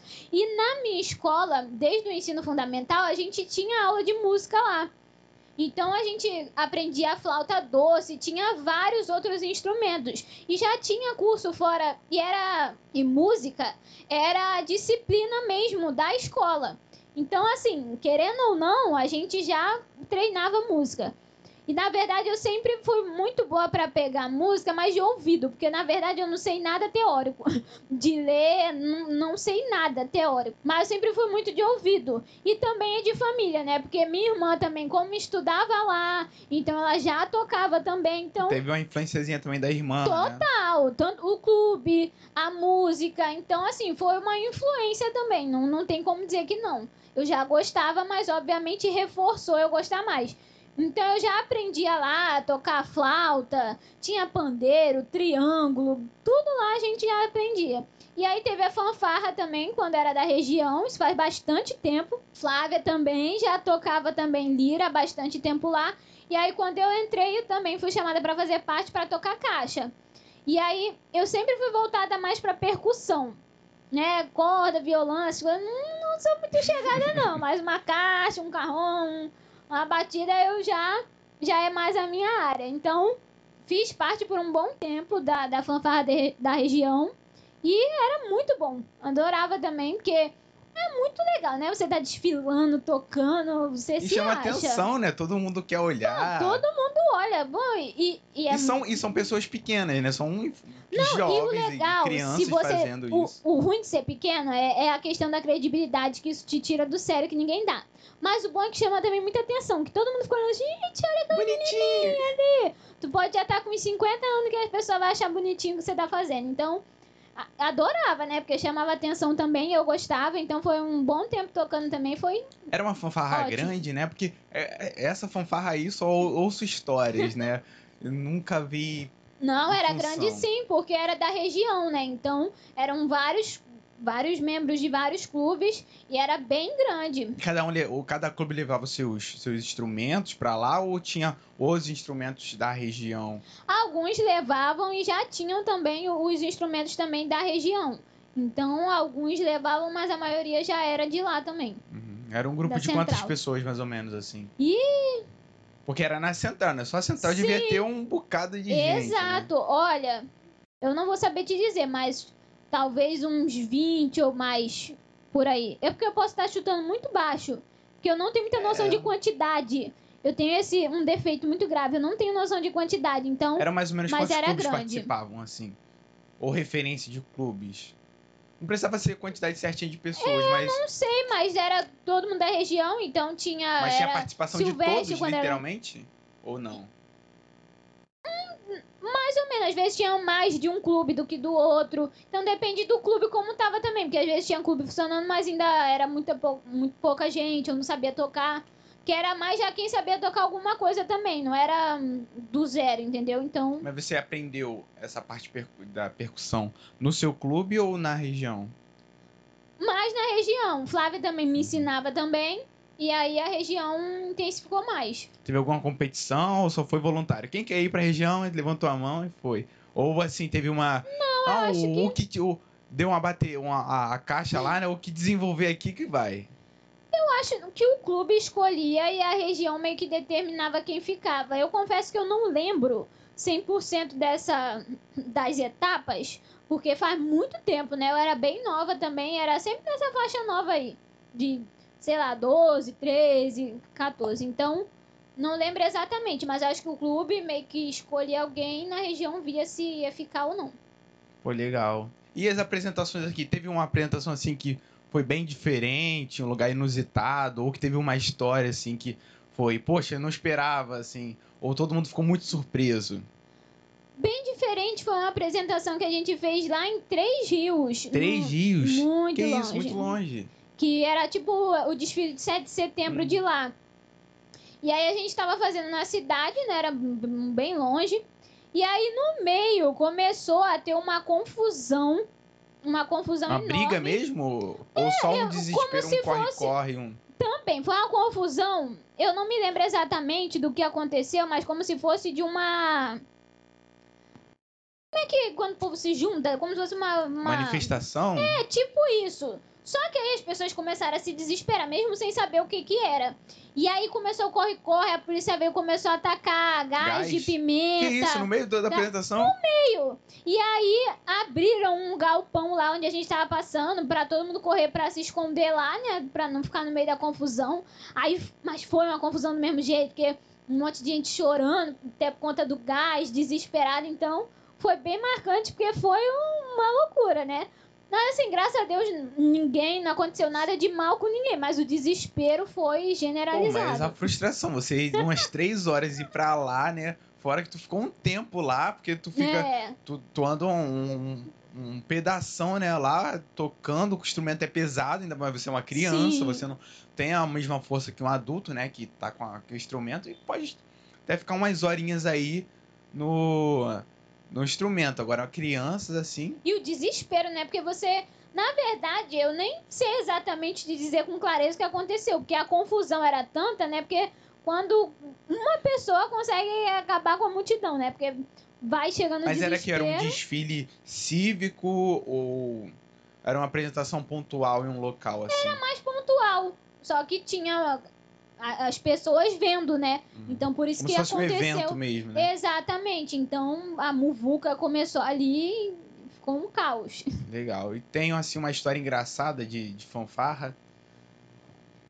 Engraçada, eu não lembro. Mas no início era bem difícil carregar a caixa, né? Porque eu era. tinha um corpo muito forte, né? Então, às vezes, a caixa, ela chegava. a- o elástico não, Dava não abraçava. Não abraçava direito, a caixa às vezes caía. Tipo, né? Ela caía pra dentro, porque o corpo era muito forte, não conseguia segurar a caixa, né? Porque o que segura é exatamente aquela faixa que tá nela, né? Você não segura com a mão. Então acontecia isso às vezes, constrangedor, mas. E as pessoas às vezes né, confundem muito desbravador com escoteiro. Como é que você é, via isso? Né? Porque a pessoa che- ela, ela não apenas te, te dá um nome de escoteiro, como ela né, frisa bem e te impõe isso, né? Você é escoteiro, sei lá o quê. E até você explicar que é um outro é um outro organismo, outra instituição. Como é que você via muito isso? Porque você e sua irmã já faziam parte, né? Ela tomava mais as dores, ou ela explicava mais, ou você também tinha sua parte nessa, nessa explicação toda, né? Nessa conversão. Eu acho que até hoje o, É. qualquer pessoa que vê ainda é pouco reconhecido o Clube de Bravadores. Por que você acha que ainda não é tão reconhecido o clube? Apesar de ser mais, mais presente do que o próprio Clube de Escoteiros. Né? Sim, ah, então, no início, né, você sempre tinha às vezes aquela coisa, ai, não, eu sou desbravador, escoteiro, nada, não sei o que, tinha um certo preconceito, né? Só que hoje em dia eu acho besteira a pessoa se. Porque meio que veio através dele, né? Então, assim. A prática é de escoteirismo, né? Então, exatamente. né, igual o cristianismo, né? Então todo aquele que pratica cristianismo é cristão. Não deixa de ser um Exatamente. escoteiro, mas a instituição, ela é Quando eu tenho diferente. pouco tempo pra explicar, basicamente o que eu resumo da diferença é exatamente pra mim a parte espiritual, né? Ela é um braço da Igreja Adventista do Sétimo Dia e tem toda essa parte espiritual que é o que diferencia o do, do, do escoteiro. Porque na parte prática, basicamente é a mesma coisa. Até pesquisando um dia desse sobre especialidade, eu encontrei como se fosse um guia de especialidade do, do aventureiro. E, gente, é praticamente a mesma coisa. Os ensinamentos, as especialidades são a mesma coisa. Então, assim, é muito a mesma coisa realmente. Só que, obviamente, o que diferencia Aplica- a aplicação espiritual, o objetivo, né? O objetivo do desbravador é o principal, né? Salvar do pecado e ganhar no serviço. É totalmente voltado espiritualmente quanto ao aventureiro. Mas eu não, hoje em dia não me ofendo quando alguém. Até falava pra. Quando eu era conselheira com as meninas, né? que Elas ficavam revoltadas de ser chamada de aventureira. Mas eu, gente, calma. é. É porque, é porque todo mundo quer ter uma identidade, né? Ninguém gosta de ser, ser confundido. Ninguém gosta. Se você, por exemplo, até um irmão gêmeo, né? Tu acha que ele vai gostar de ser chamado o quê? É o outro irmão? Não. Ele é igual ao outro, mas ele quer ser reconhecido como, como ele, o que ele é, né? E o desbravador é a mesma coisa. Eu entendo, Mas hoje em dia eu não vejo como uma ofensa de forma alguma. Eu só realmente explico essa diferença, né, do, do aventureiro para o desbravador. Mas não, não vejo problema não em ser confundida. Assim, eu também não tenho muita propriedade para falar dos aventureiros, porque. Aventureiro não, ó, desculpa. Do. Qual o nome do. Esqueci do. Não, o outro. Escoteiro. Fugiu da minha mente. Eu não tenho muita propriedade para falar do escoteiro porque eu nunca participei, não. Não sei exatamente como funciona, né? Eu sei por alto. Mas eu vejo que uma das coisas que difere muito também do desbravador é que o desbravador, ele sempre, em qualquer atividade que ele promova, seja física ou qualquer coisa, geralmente tem a tendência a ter um objetivo naquela atividade, assim. Você, por exemplo, até num, num, numa corrida, num cross, você sempre tem uma, uma lição espiritual, um objetivo que te faça refletir naquilo que você acabou de fazer. E acho que é um pouco que difere também em qualquer outras atividades. Geralmente você faz aquilo por fazer, né? Ou não tem um aprendizado tão profundo quanto que o desbravador procura dar nas atividades dele. Pelo menos é o que eu vejo tanto dos clubes que eu participei, né, do Orion, aqui do Águias do Rei. A gente sempre busca promover atividades que que tragam uma reflexão para a criança, né, para que aquilo não seja feito só por fazer, mas que ela medite e melhore como pessoa. Um sábado à noite, ela, ela Cris gosta de fazer o quê? Gosta de uma sériezinha mais. É, eu gosto, eu uma sou. Pipoca, o quê? Um Olha, amo, eu sou, eu sou caseira. De bicicleta e só... É, então assim, na noite, geralmente eu sou mais caseira, gosto de um filmezinho, uma série, uma pipoca. Mas geralmente, né, no domingo, nos dias livres, eu gosto muito de andar de bicicleta, tá sempre em contato assim, com a natureza uma voltinha no aterro, uma caminhada, coisa, uma coisa leve, em família.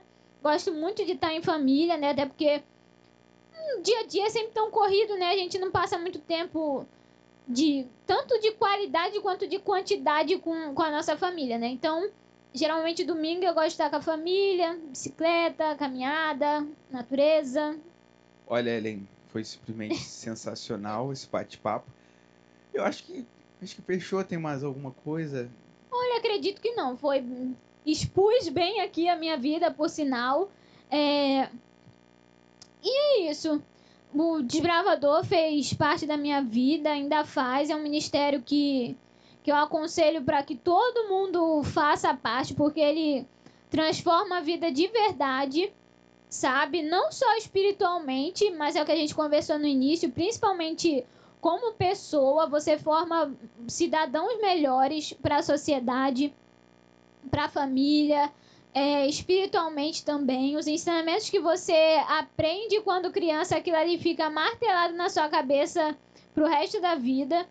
E até mesmo adulto é uma experiência também que todo mundo deveria ter também, porque é muito bom, né? Você tem um, uma mudança muito diferente de desbravador para diretoria, né? Porque aquelas vidinhas ali passam a ser responsabilidade sua, né? Então a sua cabeça muda de uma forma muito grande, né? Porque quando você é criança, você quer participar de tudo, você não tem isso, né? Mas no tempo mesmo que eu tive de conselheira, foi assim, até assustador, porque você passa a ser praticamente mãe e pai daquelas, daqueles seres ali da sua unidade que te dão dor de cabeça, te dão tudo, mas você se preocupa num nível assim absurdo. E até hoje em dia, já de ser, de ser conselheira, né? Já há um bom tempo.